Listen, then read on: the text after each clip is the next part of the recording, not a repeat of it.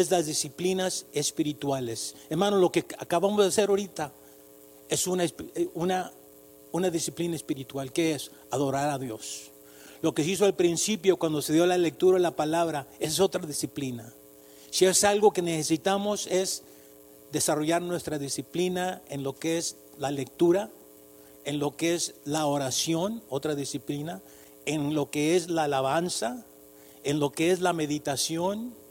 Hay una cantidad, eh, lo que yo voy a mencionar son ah, ah, siete, perdón, este, si, la, si voltea la página ya aparecen, son 1, 2, 3, 4, 5, 6, 7, 8, 9, 10, 11, 12.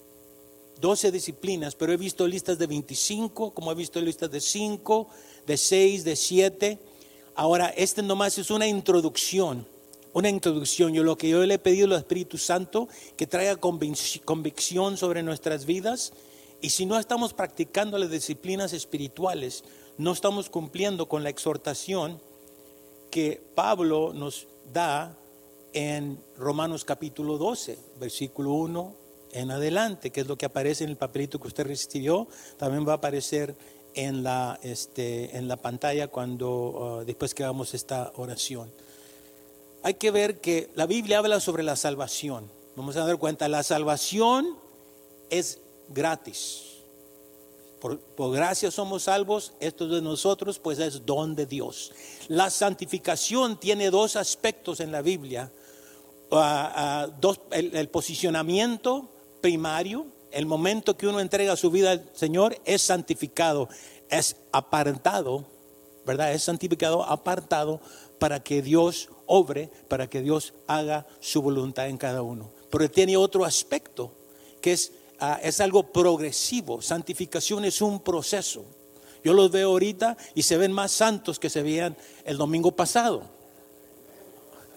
Lo digo por fe. Yo también lo digo por fe para mí porque es algo progresivo continuamente. La salvación en el momento, en, una, eh, este, ah, ah, ah, en un momento instantáneo, en el momento que uno pone nuestra fe en el Señor, estamos cantando, eres mi, Él es mi salvación. El momento que hacemos ese paso en fe, entramos de, del, reino de la oscuridad al reino, del reino de las tinieblas al reino de la luz. Ya no tiene que salvarse otra vez. A veces hacen el llamado en eventos y la persona sigue pasando, sigue pasando. Lo que esta persona necesita es discipulado. Ya fue salvo. Si en verdad hizo su oración. Santificación entonces es posición, es primario. Hay dos aspectos en lo que es santificación. Lo menciono breve porque quizás no entre nomás en las escrituras, pero para entender. Pero, pero la santificación es algo progresivo. Y la transformación algo que se menciona en la Biblia, aparece como 26 veces, pero Pablo exhorta a la iglesia en el capítulo 12.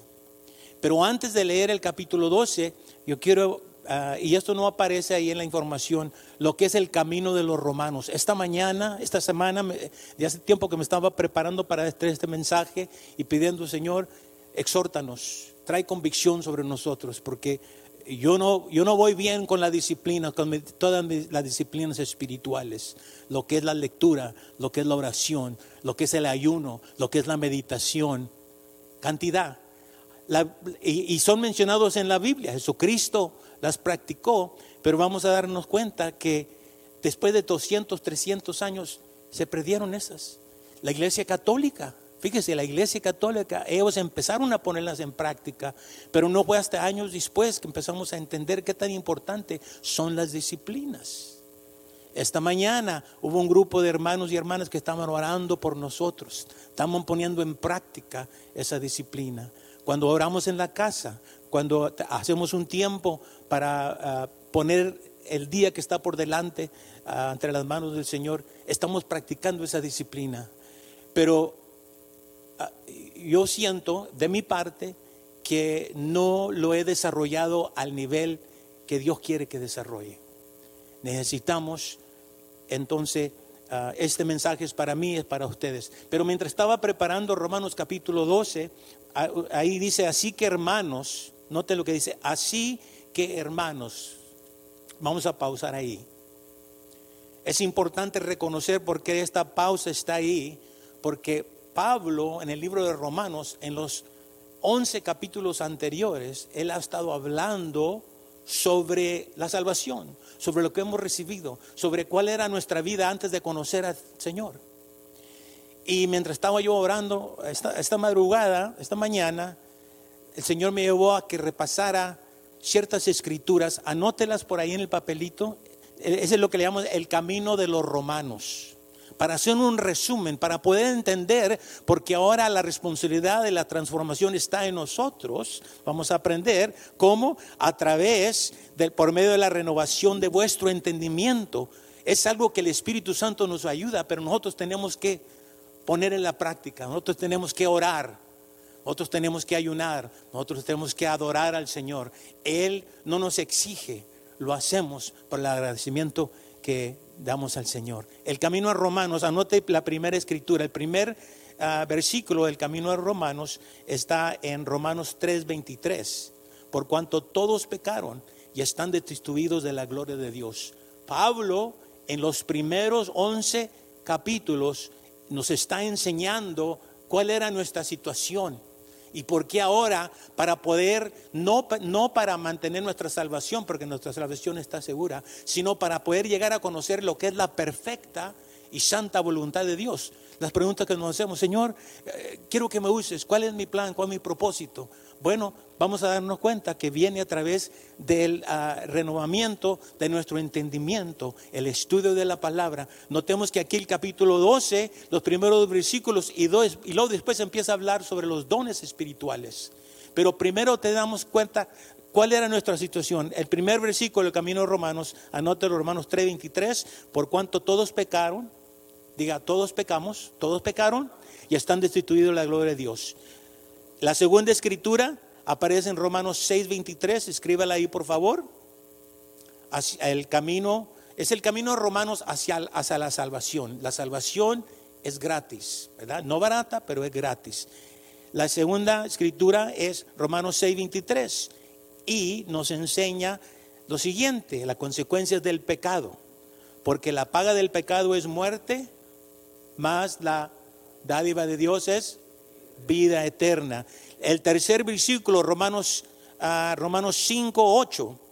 Mas Dios muestra su amor para con nosotros en que siendo aún pecadores, Cristo que murió por nosotros. Por eso vamos a estar conmemorizando y celebrando el domingo de resurrección. La cuarta escritura en Romanos de Romanos capítulo 10 versículo 9, el camino de Romanos hacia la salvación el primer paso que hacemos como cristianos.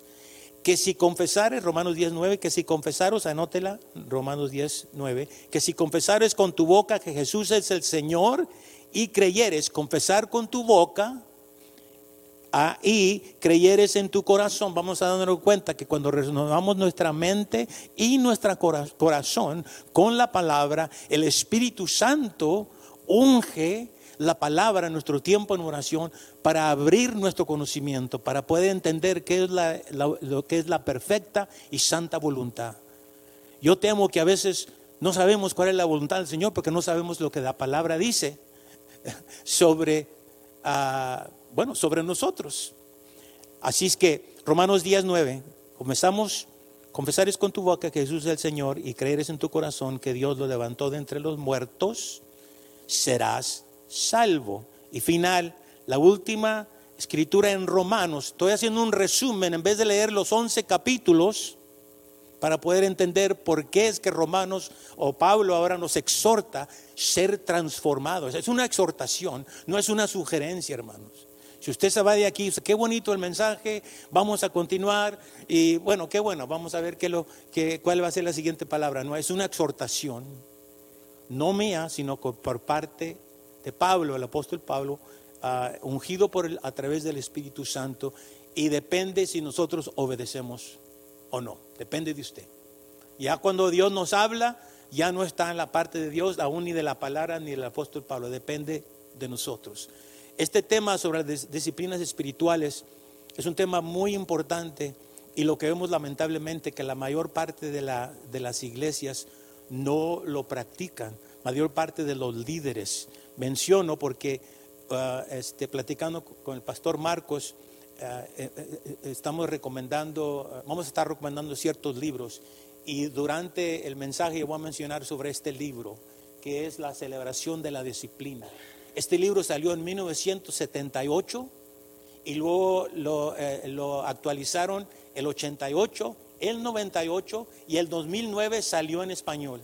Este libro ha venido a ser, dice aquí, una de las diez, uno de los 10 mejores libros del siglo XX. Ha llegado a ser un clásico en el cual lo están recomendando en todas las escuelas bíblicas, en los seminarios. Yo leí este libro en inglés en 1984, cuando estaba en el seminario de Fuller, uh, en Pasadena. Y ahora es recomendado. ¿Por qué? Porque aún los pastores necesitamos este mensaje. Necesitamos poner en práctica las disciplinas. Y yo voy a mencionar la información o las respuestas para esto aparecen en el libro y vamos a recomendar este libro junto con otros, otros libros que van a venir. Lo último, la última escritura de Romanos, el camino hacia la salvación, es Romanos 5.1. Justificados pues por la fe, tenemos paz para con Dios por medio de nuestro Señor Jesucristo. Y como ah, ah, de vez en cuando, desde aquí del púlpito, usamos la escritura que aparece ahí en Romanos 8.1, ahora pues ninguna condenación hay para los que están en Cristo Jesús. Ahora, si pudiéramos meditar en cada una de esas escrituras, o más, pudiéramos meditar en los 11 capítulos, pudiéramos entender por qué es que ahora Pablo nos dice en Romanos capítulo 12, versículo 1 y en adelante, va a aparecer en la pantalla, y léalo conmigo. Así que, hermanos, ¿está hablando a quién? A la iglesia, a los hermanos. Voltea a la persona y dice, oye, escucha, está hablándote a ti. Y el otro también te está hablando a ti. Os, siga leyendo conmigo, os ruego por las misericordias de Dios. Las misericordias de Dios tienen que ver con lo que acabamos de leer, los once capítulos anteriores continúa, que leyendo conmigo, que presentéis vuestros cuerpos en sacrificio vivo, santo, agradable a Dios, que es vuestro culto racional. Versículo 2, no os conforméis, es una exhortación a este siglo, sino transformados por medio de la renovación de nuestro, vuestro entendimiento. ¿Cómo vamos a ser transformados? por medio de la renovación. No, Dios no, Dios no viene a remover nuestra mente, quiere renovar nuestra mente. Quiere despertar nuestra mente con la palabra. Por medio de la renovación de vuestro entendimiento, ¿para qué? Para que comprobéis cuál sea la buena voluntad de Dios, que es agradable y perfecta. Esta es la escritura que se usa que han usado, se ha usado por varios, tiempos cuando, para hablar sobre las disciplinas espirituales. Porque para poder renovar nuestro entendimiento tenemos que aplicarnos a la lectura, tenemos que aplicar a la oración, al ayuno, a la meditación, a la alabanza, a la reflexión. Todo, todos esos ah, son ah, instrumentos o medios que Dios usa para, poner, para poder presentarnos nosotros, así que nos presentamos vivos, ya no es como en el Antiguo Testamento, presentaba un animalito, lo partía en pedazos, ya no es una ofrenda muerta, ahora tú y yo somos la ofrenda viva, vuestro culto racional, dice, vuestros cuerpos en sacrificio vivo. Hermanos, y las disciplinas es, son difíciles son, no son difíciles, pero para ponerlas en prácticas. Han dicho que para poner un hábito en práctica ah, se necesita como 21 días. Yo he escuchado que se lleva como un mes, otro dice a tres meses, otro a seis meses. El hecho es que se lleva tiempo poniéndolo en práctica. Si es la oración, si es la meditación, si es el ayuno, los primeros días que empezamos, los primeros días que tú y yo empezamos, eh, es difícil pero conforme el Señor nos está bendiciendo y nos está dando ah, fresca unción y fresca palabra, digamos entender que las disciplinas son importantes. Ahora la palabra transformación. Mencioné que la salvación es un acto ah, eh, eh, es un acto instantáneo que sucede ah, y ah, déjeme entrar, déjeme, bueno, déjeme mencionar las disciplinas, ya, ya las mencioné, pero ahí aparece en el papelito. Quiero continuar entonces y usar la palabra y, y hablar sobre salvación, santificación, ya lo mencioné, y transformación, aunque se oyen como igual, son diferentes, son diferentes. La salvación es un regalo, es don de Dios, Efesios 2, 8. dice, porque por gracia somos salvos por medio de la fe, y esto no es de vosotros, pues es don de Dios. La santificación, hermanos, tiene es dos aspectos, un aspecto primario y un aspecto secundario. Eso no va a aparecer en los papelitos, va a aparecer en la pantalla si quieren hacer los apuntes. Es nomás una introducción para poder entender qué tan importante la transformación. No tiene que ver con nuestra salvación. Más bien no tiene que ver con nuestro, ah, nuestra santificación. No nos hacemos más santos, ¿verdad? En el aspecto primario. Santos, aquí dice primero, el momento que una persona nace de nuevo es santificada. Primera de Corintios 6:11. Y esto eras algunos, mas ya habéis sido lavados, ya habéis sido santificados y ya habéis sido justificados en el nombre del Señor Jesús y por el Espíritu de nuestro Dios. Ahí podíamos enseñar, desarrollar esta escritura, pero vemos ahí la obra de santificación. Somos lavados, santificados, apartados para la obra, somos justificados, una palabra legal, una palabra eh, pues, que podíamos enseñar sobre eso, pero es obra del Espíritu Santo. De modo que si alguno está en Cristo, nueva criatura es. Las cosas viejas pasaron, he aquí todas las cosas son nuevas. La santificación, la santificación entonces tiene un aspecto primario, el momento que, que aceptamos a Dios a través de la salvación, Dios nos aparta y nos unge, también es, nos aparta para los propósitos, los planes que tiene para nosotros. Por eso es importante estudiar ah, ah, la disciplina de la lectura. La, el segundo aspecto es un acto progresivo, es una experiencia progresiva. Segunda de Tesalonicenses 2.13 dice, pero nosotros debemos dar siempre gracias a Dios respecto a vosotros, hermanos amados, porque el Señor, de que de que Dios os haya escogido desde el principio para salvación, mediante la santificación por el Espíritu, y luego termina diciendo, y la fe en la verdad. ¿Qué es la verdad? La palabra de Dios, ¿verdad? Es Jesucristo, es aprender de Él. Yo soy el camino, la verdad y la vida. Conocerán la verdad, ¿verdad? Y serán Okay. Entonces la verdad. Es, ese es el segundo aspecto. Ah, Jesucristo mismo dijo cuando oró por sus discípulos, santifícalos, Juan 17, 17 en adelante, santifícalos en tu verdad. Tu palabra es verdad. Como tú me enviaste al mundo, así yo los he enviado al mundo y por ellos yo me santifico a mí mismo para que también ellos sean santificados en la verdad. En la verdad. Entonces la, la salvación es un regalo, don de Dios, Efesios 2.8. La santificación es un acto inicial de la justificación, de la santificación, pero también es algo progresivo. Ahora llegamos a la palabra para, ah, para el mensaje de hoy, la palabra transformación, que acabamos de leer en capítulo 12, versículo, versículo, versículo 2. Que la palabra transformación son dos palabras meta y morfo. Meta es cambio y morfo, cambio de forma. metamorfo, cambio y morfo de forma. Moldear, necesitamos ser moldeados. No necesitamos que ser perdonados. No, no tenemos que ser apartados para la obra del Señor. Ahora tenemos que ser moldeados. Por eso dice, no os conforméis, no sean moldeados, no dejes que el mundo determine cómo, cómo vas a ser moldeados. Estos últimos dos años, con la cultura de cancelación, hemos oído muchos mensajes falsos e incorrectos que muchos han creído la mentira y los ha moldeado. Y ahorita son personas diferentes a lo que eran antes del COVID. Yo no puedo explicarlo muchas, muchas razones y quizás una de ellas es que hemos escuchado, nos hemos llenado con la mentira en vez de llenarnos con la verdad, metamorfosis. Por eso a veces le llamamos la transformación un, una, un metamorfosis espiritual. Eso es, lo, es lo que la palabra dice.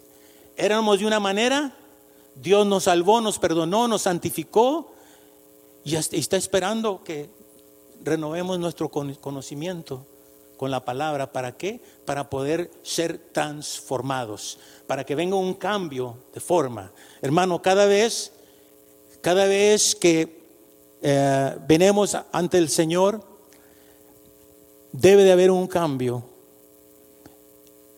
que se muestra a través, de acuerdo a la palabra, de acuerdo si hablamos de las disciplinas, de acuerdo a, cómo estamos desarrollando. Esta sería otra manera de poder ah, recibir un, discipulado. Un discipulado es a través de poniendo en práctica lo que la palabra realmente nos dice aquí. Leímos, vamos a continuar. Dios desea que ofrezcamos nuestros, nosotros mismos en sacrificio vivo. Ya no son los animalitos, ahora somos nosotros. Cada día debemos, debemos echar a un lado nuestros deseos y seguirle poniendo todas nuestras energías y recursos a su disposición. Estamos presentando nuestros cuerpos, por eso Romanos 6:13 dice, ni tampoco presentéis vuestros miembros al pecado, los miembros de nuestro cuerpo, como instrumento de iniquidad, sino presentar vosotros mismos a Dios como vivos. Eso es lo que hacemos. Cuando venimos ante la presencia del Señor, cuando estamos meditando en la palabra, esos son los medios que Dios usa para ponernos, estar bajo la presencia del Señor para que Él pueda transformarnos. La transformación viene por medio del, del entendimiento, por el medio del renovamiento del entendimiento. No, no remover tu mente, sino hay que, hay que renovar nuestra mente con la palabra, con el conocimiento de Dios. Entre más conocimiento del Señor tenemos, más entendemos cuáles son los planes y propósitos que Dios tiene, para nosotros. No os conforméis a este siglo, entonces formar, formar, ser transformados por medio de la renovación de vuestro entendimiento. Otras palabras, formar o moldear nuestra mente con la palabra, formar nuestro espíritu con la disciplina, ya sea del estudio de la palabra, ya sea de, ah, ah, la oración, del ayuno, y ah, más adelante vamos a mencionar un poquito más sobre, sobre eso. Muy bien, transformados por medio de la renovación de nuestro entendimiento. Porque algo sucede en la, en la renovación de nuestro entendimiento, algo sucede ahí en los miembros, por, por ejemplo, eh, eh, especialmente en lo que es la mente, y el corazón. La mente el corazón. La Biblia habla sobre esto enseguida. Dice, así que hermanos, no, perdón, ah, ah, ah, primero, dos escrituras, cuando hablamos sobre el cambio que Dios desea hacer en nuestra mente y en nuestro corazón. Y, y la escritura es Efesios 4:23, y renovados en el espíritu de vuestra mente renovaos en el espíritu de vuestra mente y vestidos del nuevo hombre, criado según Dios, en la justicia y santidad de la verdad. Ezequiel capítulo 11, versículo 9 nos dice, y les daré un corazón y un espíritu nuevo podré dentro de ellos, y quitaré el corazón de piedra de en medio de su carne, y les daré un corazón de nuevo ser transformados por medio de la renovación de vuestro entendimiento. Es una obra que Dios hace en nuestra mente, en nuestro corazón. Y quiero mencionar ah, este, el testimonio ah, de, un gran líder en, antepasado que, bueno, déjame contar la historia, voy a hablar sobre Dietrich Bonhoeffer, otro libro que estamos recomendando, quizá va a aparecer en la pantalla, sobre el discipulado. Si hay algo que necesitamos es más conocimiento sobre lo que es el discipulado. Gracias a Dios que eso está sucediendo ah, en, cada estudio, ah, por ejemplo en las células. Las células es otra disciplina espiritual porque requiere disciplina para estar ahí, para llegar a tiempo, para, ah, este, para llevar a cabo las enseñanzas y las tareas que nos dan. ¿Cuántos están haciendo sus tareas? Le voy a preguntar a la hermana de Delia, ¿cómo van con las tareas, hermano? Bien, oh, qué bueno, oh, qué bueno. ¿Todos? Bien, muy bien. Muy bien, los, felicito porque eso es el propósito. Esa es otra célula, esa, es otra disciplina a, las células.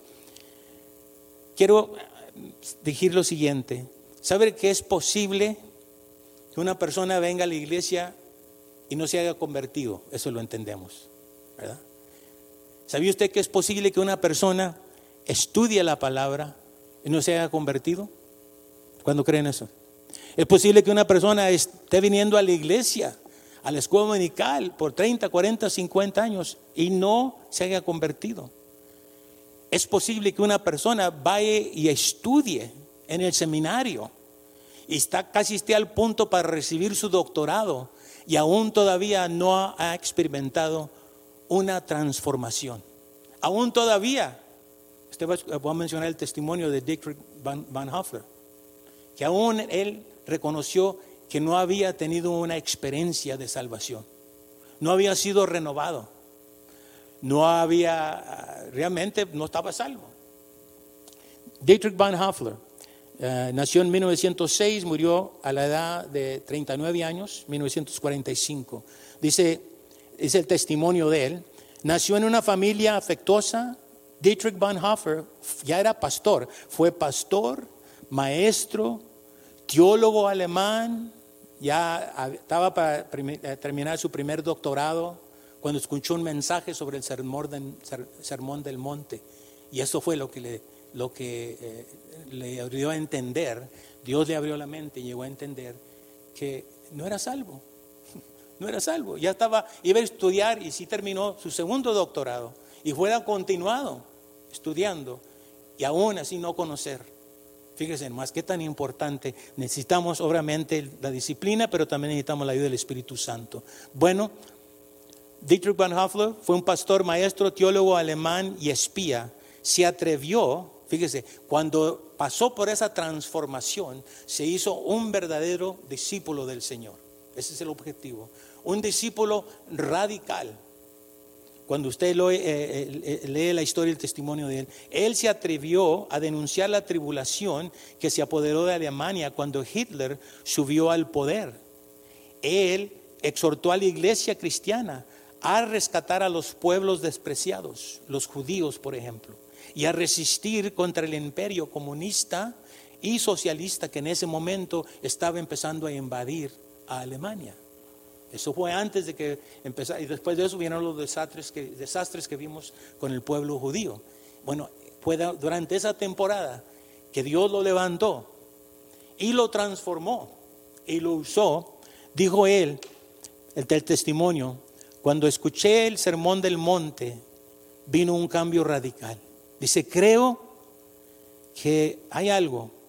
Interiormente, yo seré claro y honesto conmigo que hasta que realmente empecé a tomar en serio el sermón de monte, algo sucedió, algo me ha cambiado, me ha transformado mi vida hasta hoy.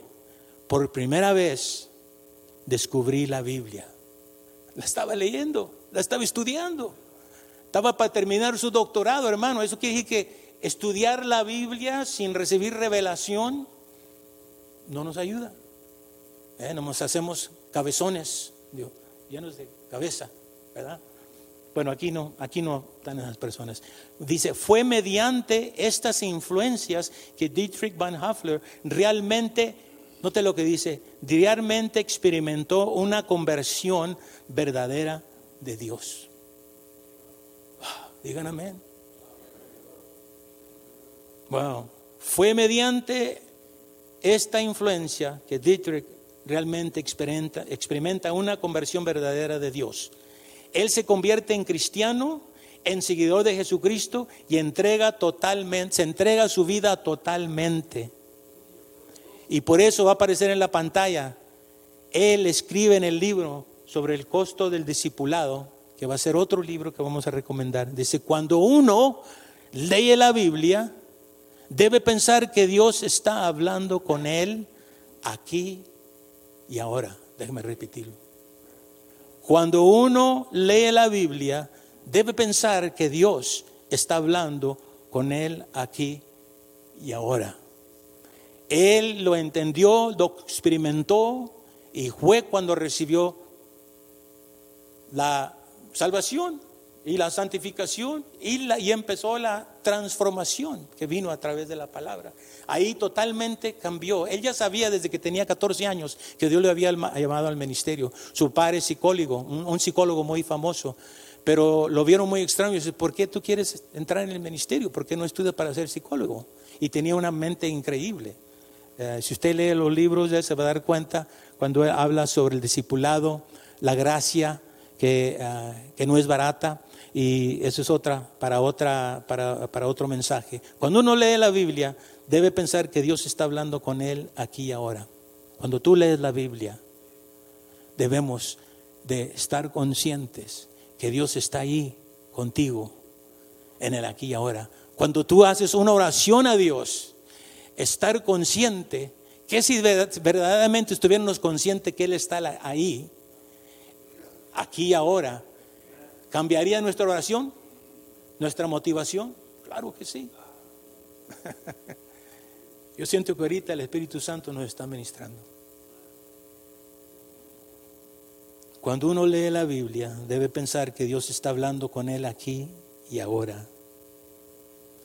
Déjeme mover hacia adelante porque hacer mencionamos los tres los tres ah, aspectos o los tres comentarios. La transformación espiritual comienza en la mente, en el corazón.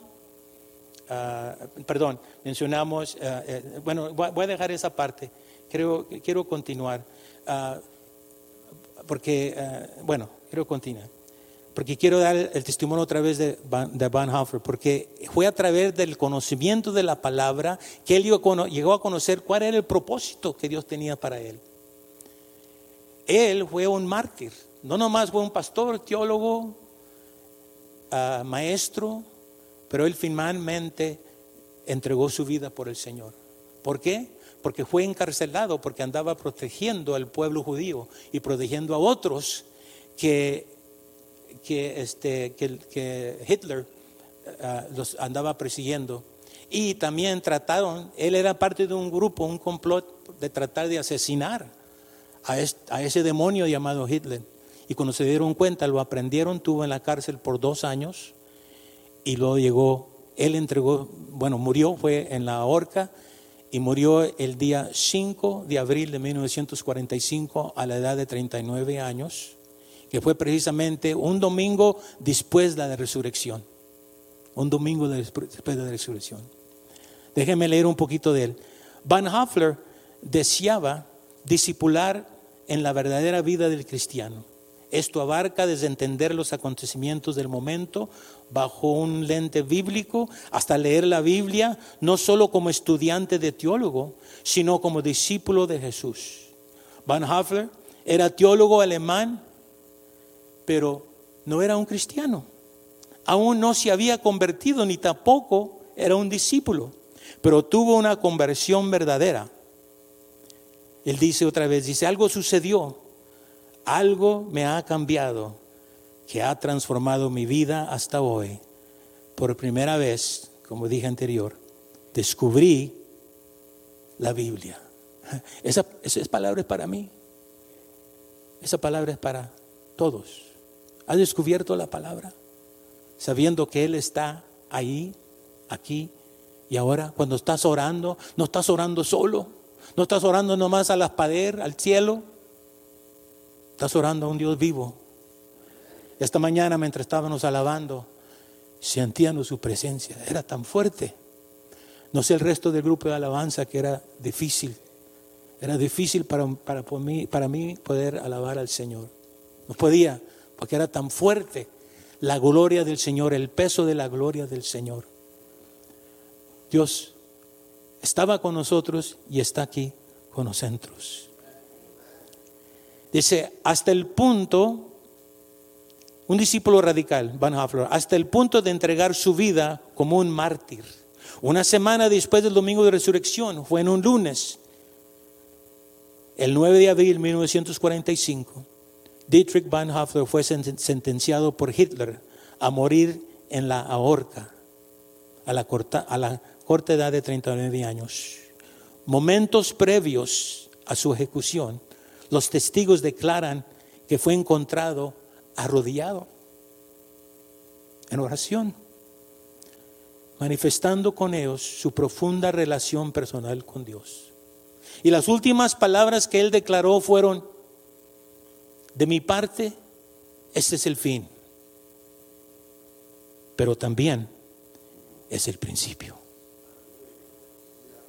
De mi parte, para mí este es el fin. Le dijo a los otros prisioneros y a las personas que estaban cuidando de él, que se estaban despidiendo de él.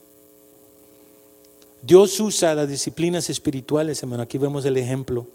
Déjeme entonces, voy a continuar porque lo que quiero hacer es este, es, ah, ah, eh, hermano Oscar, llévanos a la slide number 17.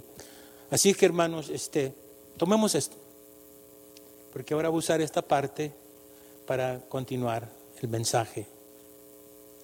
Leímos Romanos 12, capítulo 1, capítulo 2. Creo que es claro que Dios nos está exhortando a través de la escritura de Romanos, exhortación, que presentéis vuestros cuerpos en sacrificio vivo, agradable a Dios, que es vuestro culto racional.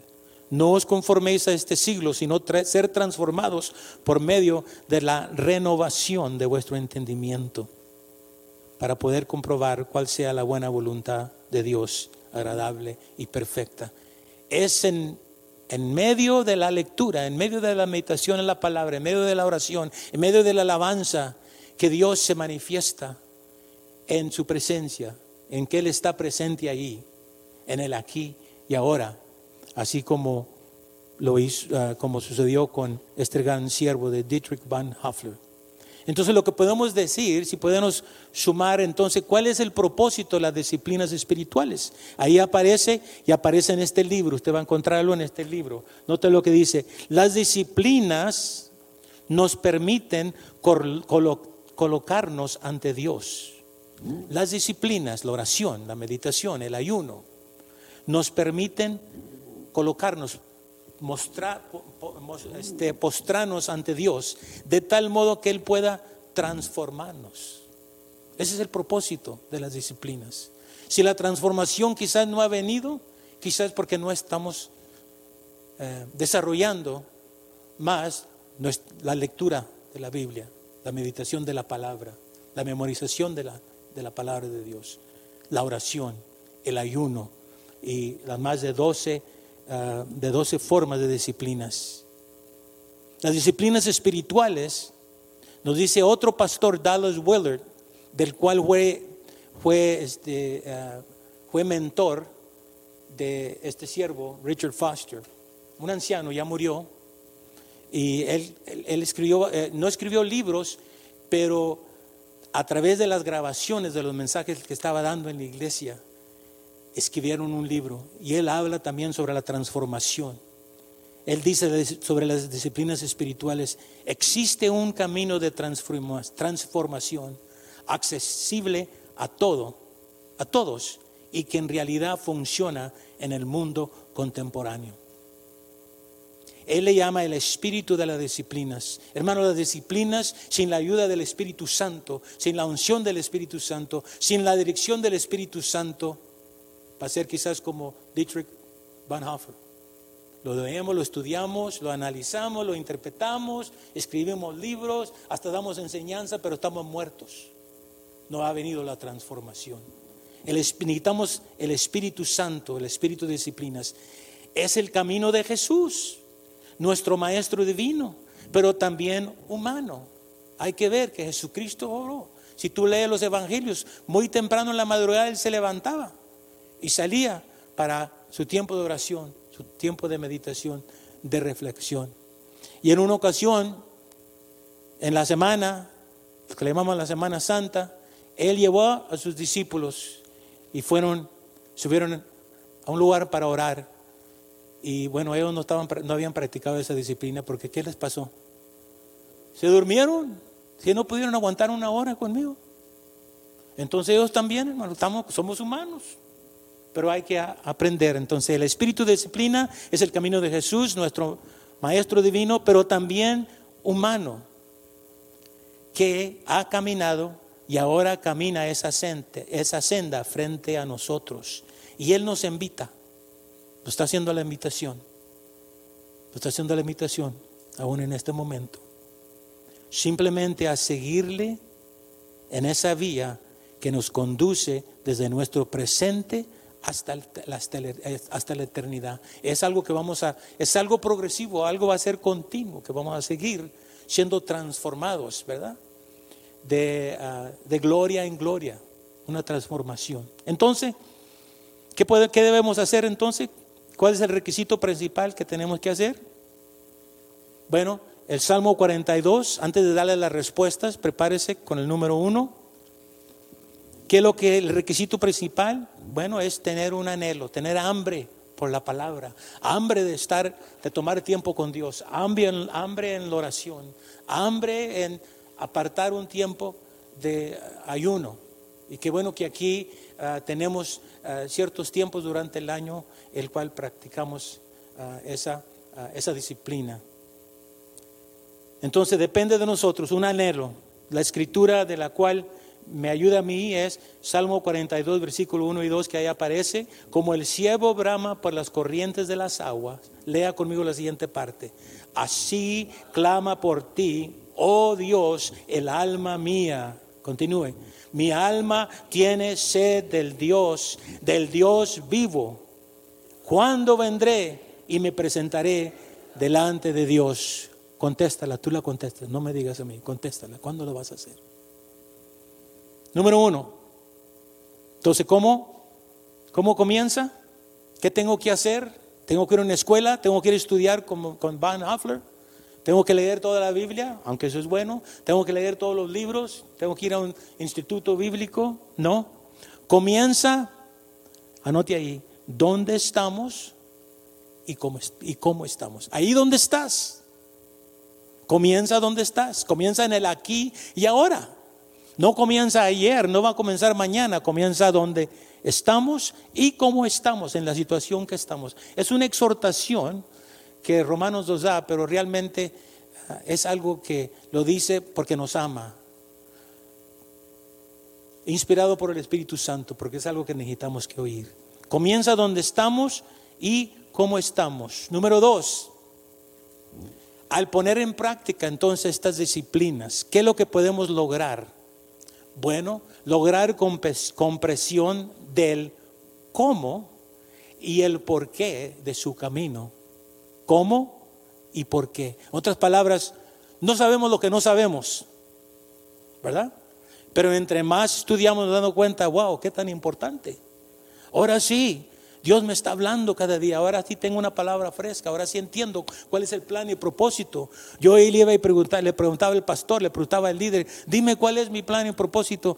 Y la Biblia dice, tengo que renovar mi entendimiento para poder ser transformados. Número tres, recibimos un poder sobrenatural o un poder superior. O sea, así como Dietrich Van Hoffler que algo sucedió, el Espíritu que resucitó a Cristo de entre, los muertos, trajo vida, vivificó, trajo, trajo vida en el corazón, en la mente de este siervo de Dios. Fue a través del poder, del poder del Espíritu Santo.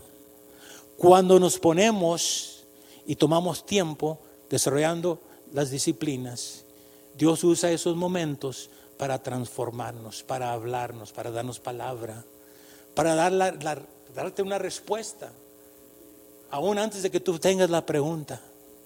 Imagínese, wow, qué tan diferente sería yo, qué tan diferente serías tú, qué tan diferente sería, sería la iglesia, nueva visión, cuando empezamos a recibir una nueva visión de lo que Dios tiene para con nosotros. Número tres,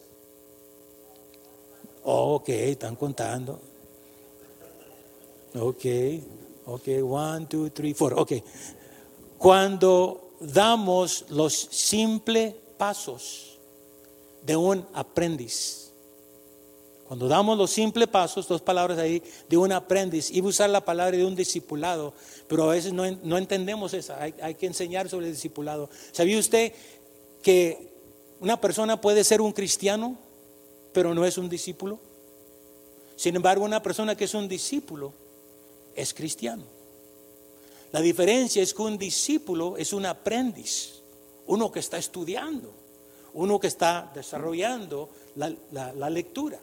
No es, no, sí, claro, es un seguidor del Señor, pero está, es un aprendiz. La palabra máfete, que la usamos aquí, el pastor Marcos lo ha mencionado cantidad de veces, tiene la palabra, es un aprendiz. El discípulo es un aprendiz. ¿Cuántos discípulos están aquí? No contesten. Es posible ser cristiano y no un discípulo, y no ser un discípulo. Pero ser un discípulo es ser cristiano. Las dos palabras se usan cuando uno empieza, empieza a leer los evangelios, especialmente en el libro de Hechos, donde por primera vez menciona que los discípulos fueron nombrados cristianos por primera vez en el libro de Hechos. Discípulos son cristianos, los cristianos son cristinos, no son discípulos. No, no Y número cinco, confiado que el reino de Dios vive en nosotros. El reino de Dios. Ah, Romanos, uh, creo que dice uh, que, que, que, el reino de Dios es justicia, paz y gozo en el Espíritu Santo. Justicia, paz y gozo. El reino de Dios es un reino espiritual y a través de las disciplinas podemos experimentar. Déjeme ya para terminar. Para experimentar la nueva vida en el reino de Dios, solo necesitamos ponerla en práctica. Quería pausar y iba a mencionar algo antes de terminar. Este, hemos estado tocando el tema de fe en acción a través del libro de Santiago. Excelentes enseñanzas, hermano. Tres excelentes enseñanzas que acabamos de pasar, que el pastor Marcos ha traído. Y todavía vamos en el capítulo 3, no hemos terminado. Por alguna razón Dios nos tiene, nos tiene ahí. Pero el mega tema es fe en acción. Esa serie, esa serie empezó el 5 de septiembre de 2021, platicando con el pastor Marcos. Ese concuerda con el calendario judío. El año judío empieza entre septiembre y octubre. Y fue cuando iniciamos este nuevo tema sobre fe en acción. Y cuando yo estaba hablando sobre esto, sobre Romanos capítulo 12, la transformación, dije, esa es una manera que podemos poner nuestra fe en acción cuando ponemos en práctica las disciplinas espirituales. Para experimentar la nueva vida en el reino de Jesús solo necesitamos poner en práctica la confianza que tengamos en Él, observar el resultado y aprender a hacer las mejores maneras lo que creemos y lo que Él espera de nosotros. ¿Cuáles son las disciplinas espirituales? Ya las mencioné. Pónganse de pie. Voy a cerrar con esta ilustración y vamos a hacer una oración. No hay nada que tú, yo y tú podemos hacer, pero a través de las disciplinas espirituales, como dijimos al principio, nos permiten poder colocarnos ante Dios de tal modo que Él pueda transformarnos. Y es por eso que Romanos nos exhorta que renovemos nuestra mente. Cierre sus ojos. La ilustración del granjero, usted va a poder leerla después porque ahí, ahí aparece. Nosotros no podemos hacer nada. Así como el granjero no tiene la capacidad para producir granos. Lo único que puede hacer es proveer las correctas condiciones para que se produzca el grano. Correctas condiciones. La oración, la lectura, el ayuno, la meditación. Proveer las correctas condiciones, así como el granjero, lo único que puede hacer es proveer las correctas condiciones para que se produzca el grano. Él coloca la semilla en el terreno, terreno donde las fuerzas naturales se encargan de ella y el grano se produce. Así son las disciplinas espirituales. Son la manera de sembrar para el espíritu. Las disciplinas constituyen el método de Dios para colocarnos en la tierra. Ellas nos colocan en el sitio en que Él puede obrar dentro de nosotros y transformarnos. ¿De leerlo de nuevo? Las disciplinas constituyen el método de Dios para colocarnos en la tierra. Ellas nos colocan en el sitio en que Él puede obrar dentro de nosotros y transformarnos. Las disciplinas espirituales no pueden hacer nada por sí solas, solo pueden llevarnos al sitio en que Él se puede, en que Él puede hacer algo en nosotros. Cierre sus ojos, Padre, gracias te damos.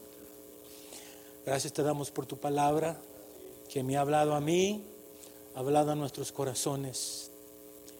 Padre, yo soy el primero en decir que no he, no he practicado las disciplinas tal y como tú deseas que lo hagamos. Pero ahora entiendo que están ahí para poder colocarnos ante tu presencia. Nosotros no podemos hacer nada, no podemos ser transformados sin la ayuda tuya, de tu palabra, sin la ayuda de tu Espíritu Santo.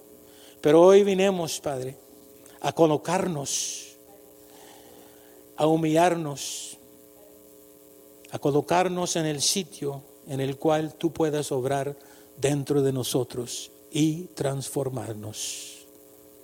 Espíritu Santo, gracias por exhortarnos, gracias por tu palabra. La recibimos, Padre, y te pedimos que tú nos ayudes y que pronto podamos ponerlas en práctica y colocarnos ante tu presencia para que tú nos cambies y nos transformes. Oh Señor, gracias te doy, Padre. Gracias por esta congregación de la cual todos somos parte. Grandes planes y propósitos que tú tienes para esta iglesia, para cada miembro. Yo sé que ahorita, Padre, tú estás, tú estás hablando sobre los dones espirituales. Oh Padre, llévanos a través de la, Escritura, así como en Romanos capítulo 12, versículo 3 en adelante, sobre habla sobre los dones espirituales. Esa es otra arma que tú nos has dado para poder ministrar. Unge nuestro tiempo en las células, Padre. Unge nuestro tiempo en las oraciones que se llevan a cabo. Desarrolla los diferentes ministerios, así como lo ha hecho con el ministerio de oración. Recibimos esa palabra, Padre, la ponemos en nuestro corazón y ahora no depende de ti, ni depende de la persona que está aquí al frente, que ha, ha sido el instrumento que ha traído la palabra, sino depende de cada uno de nosotros. Esa palabra es para mí, Señor. Yo la recibo. Yo la recibo, Padre Celestial. Aleluya, Señor. Ahora te pido, Padre, que tú bendigas el resto de este día, estés con nosotros y que sigamos meditando en esta palabra, que esta información que hemos recibido no ha venido de hombre, sino que ha venido de parte de ti, por medio del Espíritu Santo, porque este es el tiempo este es el tiempo, es el tiempo que seamos transformados, un metamorfo, un cambio de forma a través de tu palabra, a través de estas disciplinas. Ayúdanos, Padre, en las semanas, en los meses que vienen, al desarrollar estas disciplinas, que podamos dar testimonio, así como lo hizo Dietrich Van Haflo, de cuando él despertó y fue y reconoció que no se había convertido aún todavía. Gracias te doy, Padre. Gracias te doy, Padre. Amén. Amén. Señor les bendiga, hermanos.